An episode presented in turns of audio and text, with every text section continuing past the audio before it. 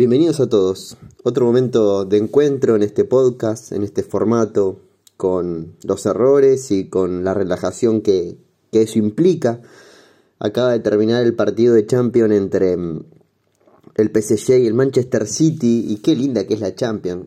Eh, vamos a hablar de la selección argentina en este podcast, pero eh, qué linda que es la Champions. Qué bien que está jugando Di María, por favor. Más allá de que el segundo tiempo el PSG pasó un poco de vergüenza, si se quiere, porque lo arrinconaron en un arco, tuvo una sola, la de, mm, la de Mbappé, y después fue todo el Manchester City el segundo tiempo, pero decía, qué linda que es la Champions porque el que se fue en el descanso, en el entretiempo del partido, eh, pensaría que, que el PSG hubiese ganado cómodamente porque daba esa sensación, y finalmente fue el Manchester City el que mejor terminó haciendo las cosas, así que nos espera una linda, una linda vuelta.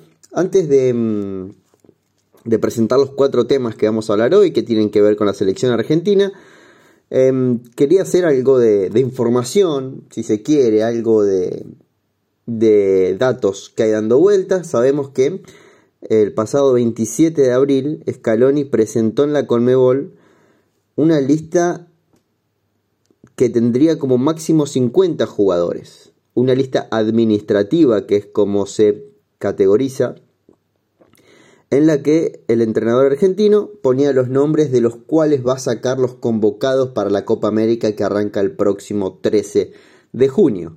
Esta lista, muy pocas selecciones la hicieron pública, creo que Perú fue la única selección sudamericana que la hizo pública en su portal, Puede que me esté olvidando alguna otra, pero de lo que vi así de refilón, Perú estoy seguro que presentó esa lista. Y Argentina no tenía obligación. De hecho, la Conmebol tengo entendido que no las va a publicar a esas listas, sino que se cumplió con el formalismo de hacer una lista extensa. Hay que tener muchos factores a tener en cuenta en esta lista porque es, se va a jugar una Copa América en plena pandemia así que hay que tener muchos recaudos, hay que conocer a los jugadores con anticipación, tienen que ser vacunados, así que empieza toda una logística muy distinta a lo que estamos acostumbrados antes de un torneo. Una lista que en 15 días se tiene que depurar en 30 y un día antes tiene que llegar a 23. Esa lista de manera oficial no se conoce. De hecho, si veías ESPN te decía Esteban Edul que eh, Argentina no llegó a la lista de 50 jugadores, sino que presentó una lista de cerca de 40 nombres y la intención de Scaloni es formar un grupo que quede tanto para Copa América como para las eliminatorias. No, eh, que no sufra más recortes de una competencia a la otra. Recordemos que Argentina juega con Chile en Argentina, viaja a Colombia el primer partido es el 3 de junio, el segundo es el 8 de junio y el 13 tienen que jugar con Chile nuevamente en Argentina ya por Copa América. Así que eh, se van a prácticamente superponer una competencia con la otra. La continuidad es muy cercana y lo que no se quiere es convocar a 27, 28 para los primeros dos partidos, aunque imaginamos que va a haber algún nombre de reserva por las dudas, y después tener que recortar ese grupo a 23 para la Copa América. Hay una iniciativa por parte de varias selecciones, teniendo en cuenta el cúmulo de partidos, teniendo en cuenta el tema contagios, que quieren pedir a la Conmebol que la lista de Copa América sea de 26 o 27 jugadores justamente para eso, para que la misma burbuja conviva tanto en eliminatorias como en Copa América y si sufre eh, alguna baja se pueda reemplazar rápidamente con un jugador de adentro. Pero bueno, son informaciones. Por otro lado, en Teis Sport, el portal de Teis Sport se publicó una lista de 50 nombres. Una lista que dentro de las sorpresas o novedades, si se quiere, está Angileri, está eh, Cuti Romero, Sarabia, Casco, Senesi, Lamela, Enzo Pérez, Saracho, Ascasíbar, Icardi, Gio Simeone, Gaich, Matías Suárez y después obviamente se completa toda la lista con los jugadores habituales. Eh, pero esto es lo que publicó TS Sport, por otro lado se dice otra cosa, eh, y la verdad es que estamos em, con poca información oficial, así que tampoco quiero eh, pararme justamente en esta lista de 50 jugadores, porque primero no va a ser eh, efectiva por el hecho de que se va a depurar y segundo que no se publicó de manera oficial. Y en contraposición a esto, em, el primer tema que traigo para charlar es las tres novedades que estarían en la lista de Scaloni para jugar ya, para arrancar las eliminatorias, para jugar la Copa América, que no habían estado antes en la selección argentina. De hecho, ninguno de ellos debutó en la selección argentina mayor. Ese es el primer tema. ¿Cuáles son las tres novedades de la lista? El segundo tema es la lesión de Nico Domínguez, que va a estar 40 días desde su lesión. Va a llegar muy, pero muy, muy justo a las eliminatorias. Así que empezamos a ver la variante a Nico Domínguez dentro del seleccionado argentino. El tercer tema, vamos a hablar de Guido Rodríguez. Qué poco se habla de Guido Rodríguez y, y vamos a traerlo a este podcast hoy. Y el cuarto tema, la comparativa, la pregunta que me cuesta responder, eh, es entre Martínez Cuarta y Germán Pesela. Lucas Martínez Cuarta o Germán Pesela. Los conocemos, los describimos y elegimos uno, ¿por qué no también? Arranquemos por el primer tema del día de hoy. Las tres novedades que tendría la lista de Scaloni. En el programa de Mariano Clos, en F12 de ESPN, eh, Leo Paradiso, que es un periodista que cubre habitualmente la selección argentina para Radio Continental y con el aval de Esteban Edul, que lo hizo durante los últimos años en Teis Sport e imaginamos que lo va a hacer ahora en su andar por ESPN, el seguir a la selección argentina mayor, traían la información de tres novedades que va a tener la lista de Scaloni, la que sí se va a publicar, la que sí se van a vestir para jugar. La primera novedad sería José Luis Palomino, la segunda sería Cuti Romero y la tercera sería Nahuel Molina. Por eso digo, dentro de la lista que publica Teis Sport no está Palomino, no está Nahuel Molina y por el otro lado se dice de que sí están. Nos vamos a agarrar de esta última información por el hecho de que eh, se publica con nombre y apellido y dan la cara a dos periodistas que habitualmente están cerca del seleccionado argentino y que imaginamos que no van a inventar este tipo de informaciones. José Luis Palomino del Atalanta, Cuti Romero del Atalanta y Nahuel Molina del Udinese. Tres nombres que uno me sorprende, otro es obligatorio y otro es una buena noticia. El que me sorprende es el de José Luis Palomino, porque desde la llegada de Cuti Romero al Atalanta ha perdido terreno. La Champions anterior sí la jugó, fue titular, era importante, pero con la llegada de Cuti Romero se vio eh, relegado eh, José Luis Palomino al banco de suplentes en la Atalanta. Juega, pero poco. Y, la verdad que esperaba que eh, traigan otro nombre, sinceramente. Aunque no me disgusta Palomino, eh, imaginaba Senesi, imaginaba que pueden ser jugadores que pueden estar. Digamos, la noticia esta habla de tres novedades, puede haber más de tres. Lo que sorprende es que los tres reúnen la característica de que nunca estuvieron en la selección argentina. José Luis Palomino creo que es un central que llega tarde al seleccionado argentino. Yo creo que en las eliminatorias ya hubiese sido bueno que venga a la selección, porque era cuando mejor estaba, cuando terminaba la Champions pasada, esta que fue toda apretada en Lisboa, en la que él era titular, era muy importante en esa Atalanta, y hoy es como que se le pasó un poquito el tren. Sorprende, sin duda, el cuerpo técnico seguramente lo está siguiendo y sabe lo que está haciendo. Cuti Romero obligatorio. Yo creo que la noticia hubiese sido ya la no convocatoria de Cuti Romero, porque no me canso de decirlo que es el mejor central argentino del momento. Es el jugador, es el defensor eh, en Transfer Market, que es un, sitio especializado en mercado de pases. Se le pone un valor de mercado eh, teniendo en cuenta, creo que son 25 mm, aristas que eh, llegan a coincidir ciertos coeficientes para determinar un valor de mercado.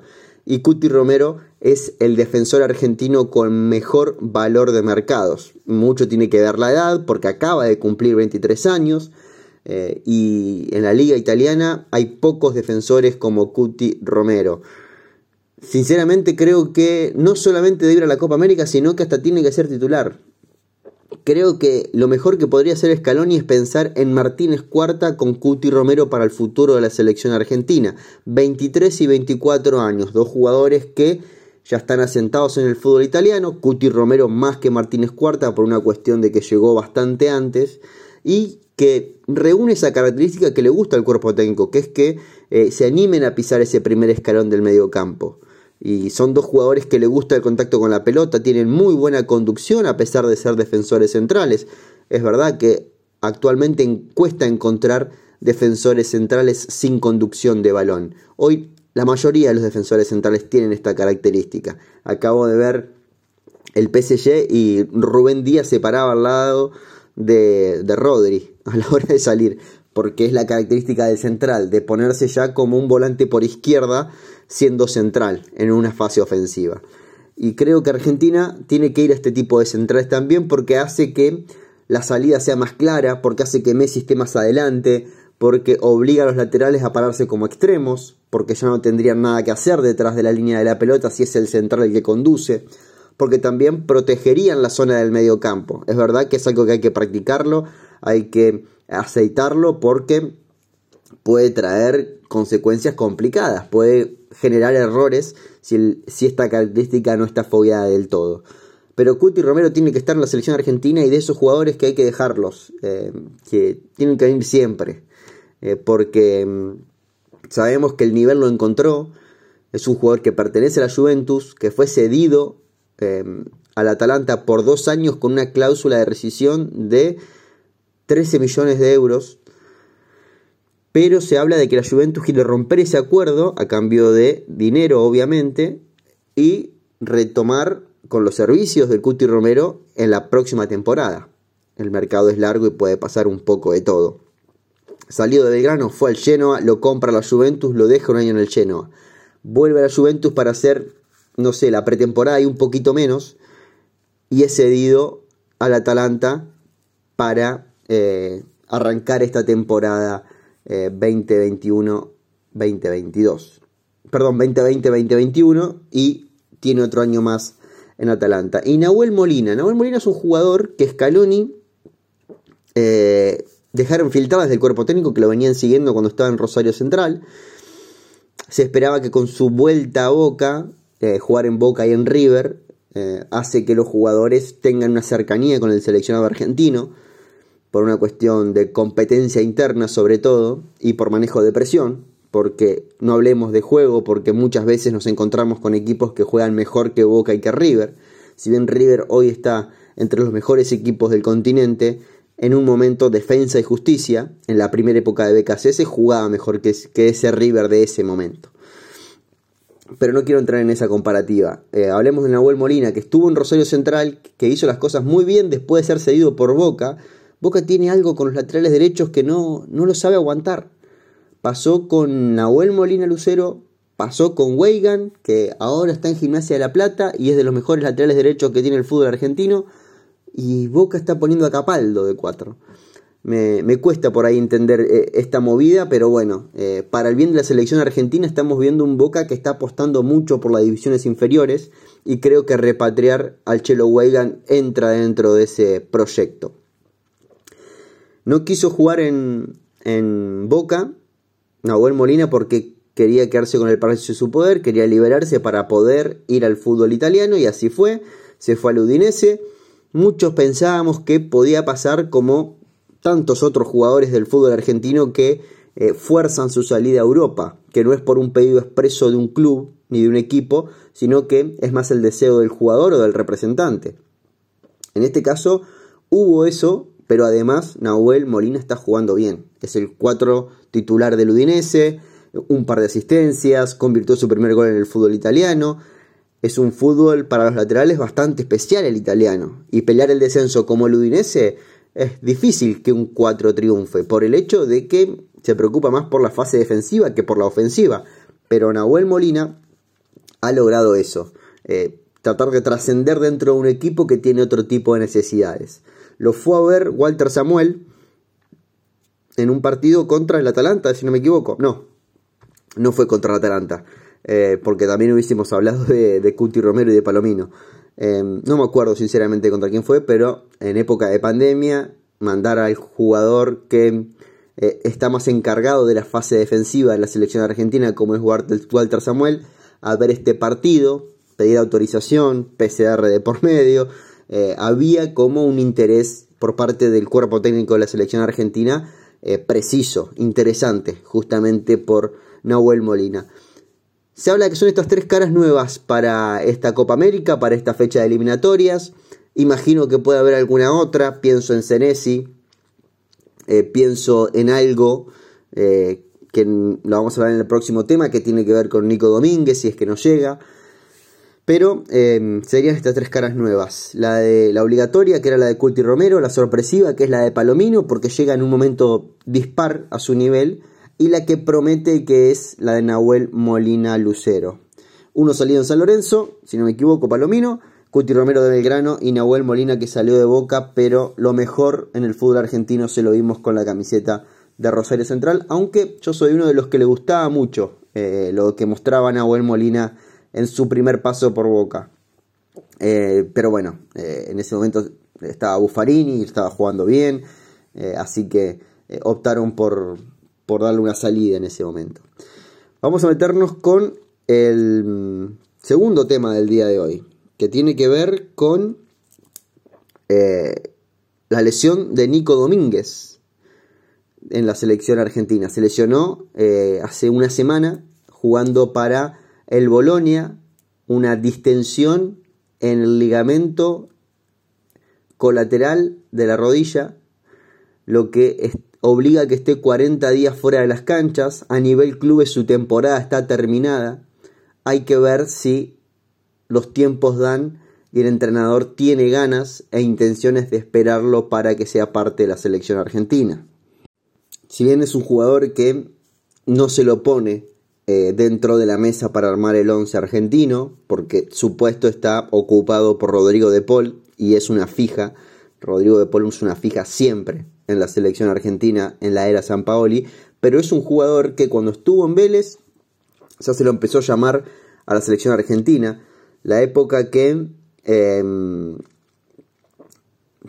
arrancaba la post Copa América de Brasil, ahí empiezan las convocatorias de Nico Domínguez para la selección argentina, un jugador que esperábamos que, que tenga un lugar dentro de esta lista de, de junio, la iba a tener en marzo seguramente, finalmente no se pudo jugar en marzo, pero esta lesión ¿Se abre una puerta para algún otro jugador? Me lo pregunto porque eh, es un puesto que, no, nos sobra en la selección argentina. Nos quedamos tranquilos con De Paul y sabíamos que su suplente era Nico Domínguez, que puede jugar Palacios por ese lado, ponerlo a lo Chelso por ahí es comprometerlo un poquito más, pero podía hacer el sacrificio, buscar una variante de doble 5 para que el volante por derecha sea más un extremo, un estilo Ocampos, un estilo Nico, Nico González, eh, un estilo Emiliano Buendía, que está lejos, o por lo menos no se escucha que pueda estar en la selección argentina, pero sabemos que es un recurso más que interesante, que puede hacer esa función. Hasta Angelito Correa, que siempre lo relacionamos más con la posición de delantero, hoy hablamos de que puede ser un jugador que cierre la línea de cuatro mediocampistas. Busquemos opciones a ese 8 clásico que, que se lo ha encasillado un poco a, a Nico Domínguez. La primera opción que puede manejar el entrenador es la de Roberto Pereira, que aparece en esta lista que daba Teis Sport, que lo más probable es que sí, que sí esté en esa lista de 50, por el hecho que es un jugador habitual dentro de las convocatorias de Scaloni, pero eh, hoy está jugando un poquito más adelantado, lo puede hacer obviamente, y lo ha hecho bien, eh, jugó la Copa América, es un jugador habitual dentro de la selección argentina y hasta, si no me equivoco, jugó algún partido de titular. Otra opción que tiene que ver más con una visión a futuro y, no con algo de información, es lo de Nicolás Capaldo. Nicolás Capaldo es un jugador que durante el preolímpico ha jugado de, de De Paul y puede jugar de De Paul y puede ser un reemplazante para Nicolás Domínguez. A pesar de que en Boca hoy esté jugando de lateral derecho, más por una cuestión interna que por, por una decisión técnica, porque sabemos que el mejor Nico Domínguez, eh, perdón, el mejor Nico Capaldo es el de las dos áreas, el que está lejos de la raya y más centrado, tiene esa libertad de poder girar para un lado y para el otro y que no, eh, y no encontrarse con el final de la cancha. Así que creo que el mejor Capaldo, lo dijo hasta el Boche Batista mismo en una entrevista que, que dio hace muy poquito, eh, es limitarlo a Capaldo jugar pegado a la banda. Así que tenerlo más cerrado, más cerca del 5, creo que, que, es lo más indicado. Nacho Fernández podría ser otra opción, que mucha gente lo pidió para la selección argentina, que ahora está en el fútbol brasileño, que si bien Scaloni nunca eh, lo convocó, podría abrirse una puerta para él. Matías Aracho, otra opción que se me ocurre, pensando en ese hipotético reemplazante de Nico Domínguez.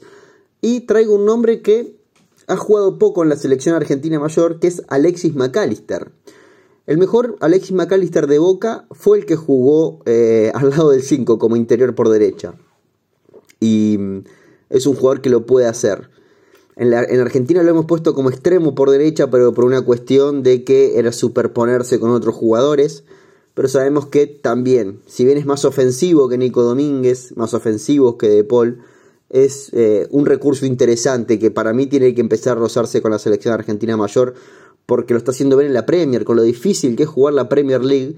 Eh, Alexis McAllister se está convirtiendo en uno de esos jugadores eh, necesarios en una categoría que pesa fuerte. Y en un equipo que no la venía pasando del todo bien y ahora parece empezar a reflotar como es el Brighton.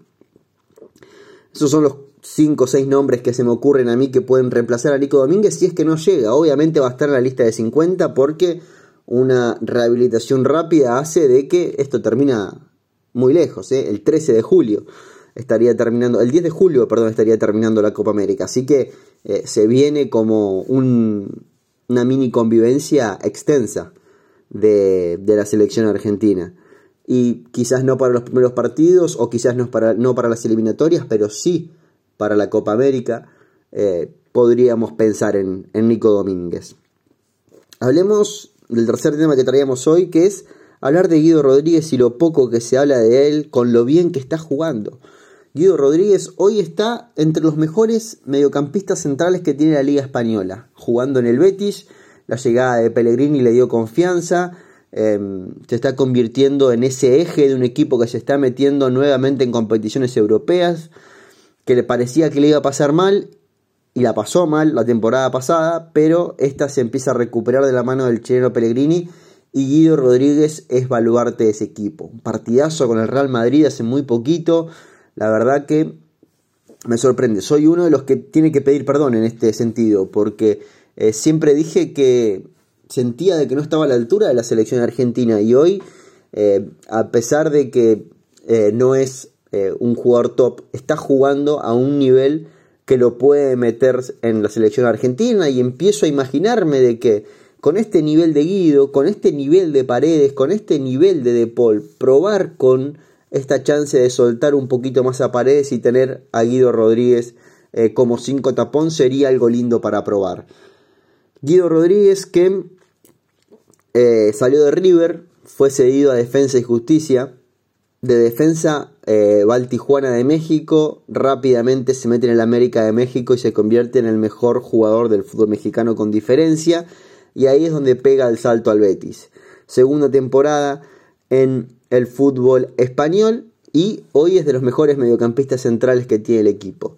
Mérito para Scaloni, porque es uno de esos jugadores resistidos por la gente. No, era, no es alguien pedido a voces. Ascasíbar, por ejemplo, es un jugador que la gente lo quiere ver en la selección argentina. Craneviter era un jugador que la gente lo quería ver en la selección argentina. No hablo del presente con Craneviter, sino del pasado. Guido Rodríguez, si estaba o no estaba, la verdad que a la mayor cantidad de gente no le movía la aguja. Y hoy es un tipo que demuestra que está a la altura de poder jugar partidos importantes con la camiseta argentina, porque ha jugado muy poquito Guido Rodríguez. A pesar de que siempre están las convocatorias de Scaloni, no nos olvidemos que Leandro Paredes es el único jugador de todo el ciclo Scaloni que ha jugado todos los partidos. Eso hace que, haya, que juegue muy poco o que tengamos un registro muy bajo de partidos jugados por Guido Rodríguez. Un solo partido completo, que fue contra Marruecos en... Eh, en Marruecos después de perder 3 a 1 con Venezuela previo a la Copa América en el Wanda Metropolitano en España. Argentina gana 1 a 0 con gol de Angelito Correa y juega un partido que hubo un viento infernal, no se podía ver nada. Eh, y ese partido lo jugó completo Guido Rodríguez. Tres partidos solamente como titular. Uno fue en la Copa América en el primer partido, que después es sustituido y, y termina jugando Puchitos en esa Copa América. Son 10 partidos en total. Debutó en la selección argentina en la gira inaugural de San Paoli, que hizo por Australia y Singapur, que jugó contra Brasil y Singapur. Ahí hizo su debut Después San Paoli no lo vuelve a llamar nunca, estaba en, Tijuana, recién llegaba a Tijuana. Llegaba sobre todo por el conocimiento de BKCS de haberlo tenido en defensa. Em, y después de esa doble gira nunca vuelve a la selección hasta que Scaloni lo empieza a llamar eh, en aquel comienzo del año 2019. Va a la Copa América y nunca más abandonó el seleccionado argentino. Una buena noticia, una gran noticia ¿Por qué? Porque eh, sobre todo en el canal de YouTube eh, he hablado mucho de, de que no tenemos otro Paredes formado, de que a Scasíbar por ahí le estaba quedando lejos el puesto Paredes, por el hecho de que tiene otra característica, si no estaba jugando, venía una lesión muy complicada, eh, había pocos cinco, hablábamos mucho de Enzo Pérez, de esa posibilidad de que, bueno, traer la experiencia, la jerarquía y saber lo que puede dar un tipo de más de 30, 30 y pico de años, con todo el historial de selección que tiene Enzo Pérez, habiendo jugado la final del mundo, podríamos pensar, pero ahora surge este buen nivel de Guido Rodríguez y nos hace eh, meternos en un baño de agua fría, en buscar esa, esa templanza que necesitábamos por si Paredes no podía estar en algún partido, la tranquilidad de tener otros cinco de nivel de selección. Guido está en ese nivel hoy. Está siendo un jugador importante en una liga importante y eso es una gran, gran, gran noticia. Cerremos, cerremos hablando de el último tema, la comparativa entre Martínez Cuarta y Pesela. Cuando hablaba de Cuti Romero, algo dejé eh, entrever. Para mí Martínez Cuarta hoy a nivel selección lo elegiría por Pesela, por sobre Pesela. A pesar de que Pesela es el tipo que de la selección argentina actual que más veces habrá ido al predio de Seiza, pero con, diferencia. Es de esos jugadores como Carlitos Tevez, que a los 13 años ya se lo veíamos vestido con la ropa de la selección argentina. Bueno, Pesela era capitán de la sub-13, la sub-15, la 17, la 20, eh, y ahora está en la selección argentina mayor y le ha tocado ser capitán en algún momento también. Pero siempre hablamos de Pesela como ese jugador que venía a tomar el reemplazo de, los Ayala, de los Samuel, eh, porque era el jugador que iba a caer eh, en, esa, en esa transición. Llega un poquito más tarde que esa época de Ayala y Samuel. Eh, llega para agarrar lo que deja, en este caso, Garay de Michelis. En ese momento está entrando Germán Pesela. 29 años y vamos a la Fiorentina y vemos que el protagonismo de Pesela es mayor que el de Martínez Cuarta, pero no es malo el de Martínez Cuarta. ¿Por qué? Porque los Martínez Cuarta llegó hace nada, llegó en octubre del año pasado.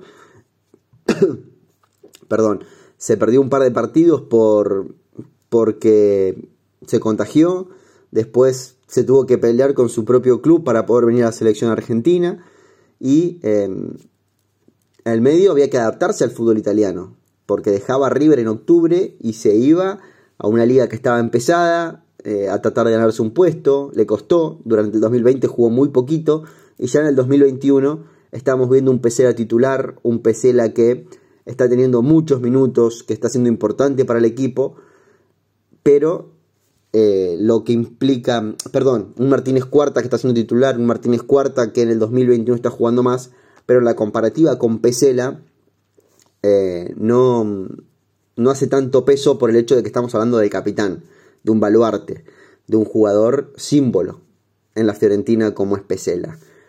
Eso llevado a la selección argentina cambia. Hoy Pesela es el 2 titular de Argentina por sobre varios, por sobre Foyt, por sobre eh, Pesela mismo, eh, Kahneman, por cualquier central, se elige a Martínez Cuarta, ya cuando estaba en River. Y Pesela todavía no ha podido jugar las eliminatorias. Lo último de Pesela fue eh, aquellos amistosos con Uruguay y Brasil a fines del año 2019, previo a la pandemia. No pudo jugar por lesión y contagio las eliminatorias, los cuatro partidos que, se han jugado hasta ahora. Y Martínez Cuarta lo viene haciendo muy bien. Y la verdad que eh, me quedo muy, muy conforme con lo que estoy viendo de Martínez Cuarta. Y, imagino una dupla Martínez Cuarta Cuti Romero para el futuro inmediato. Sería más que interesante. Em, que tengo por acá. Ah, no, que no jugó las eliminatorias, sí. Eh, lo que decía de, Pesela, ¿no? no jugado eliminatorias todavía. River, Betty, Fiorentina es la trayectoria de Pesela. Lo de Martínez Cuarta es River y Fiorentina por el momento y, creo que va, va, por el buen camino. Está en un equipo que juega con línea de tres defensores, lo que hace para un defensor central em, tener algo más de tranquilidad e incorporar mayor cantidad de conocimientos a lo que el ABC eh, del fútbol dice en Argentina, que jugar con cuatro defensores. Si bien en River lo había hecho, de, jugar con línea de tres con Gallardo, ahora eh, entra en una rueda de, jugar siempre con ese sistema y, es también incorporar conocimientos. Estos son los cuatro temas de hoy. Espero que eh, hayan podido conmigo disfrutar de, esto, de esto que está pasando, que es eh, conocer caras nuevas, de que se le abran la puerta a la selección argentina a varios jugadores, se viene un calendario hermoso, un 2021 lleno de partidos, porque lo de Uruguay y Brasil se mete Uruguay en septiembre y Brasil en octubre, lo que va a ser triple fecha en septiembre, triple fecha en octubre, antes la Copa América, antes eliminatorias, en noviembre se juega contra Uruguay y contra Brasil en la misma ventana FIFA, así que se viene un 2021 hermoso, plagado de selección argentina. Muy contento de que estén desde ese lado, muy contento de que eh, ustedes saben, acá no, no escucharon ninguna intro, no hay ninguna musiquita de fondo, de hecho por cuestiones de trabajo no puedo estar en mi casa y lo estoy grabando con el teléfono, van a notar eh, la diferencia de audios, pero no quería estar ausente. Quería que, que, esta semana también tenga su podcast. Los invito a que se peguen una vuelta por el canal de YouTube, los invito a que se peguen una vuelta por mi Twitter que estamos poniendo información continuamente de lo que está pasando con la selección argentina. Un abrazo grande, un orgullo para mí eh, poder hablar de nuestra selección y es una alegría inmensa que ustedes estén de ese lado escuchándome. El cariño de siempre y sepan que en, esta, que en este espacio, en este formato, en este podcast, hablaremos siempre de selección argentina. Muchas gracias.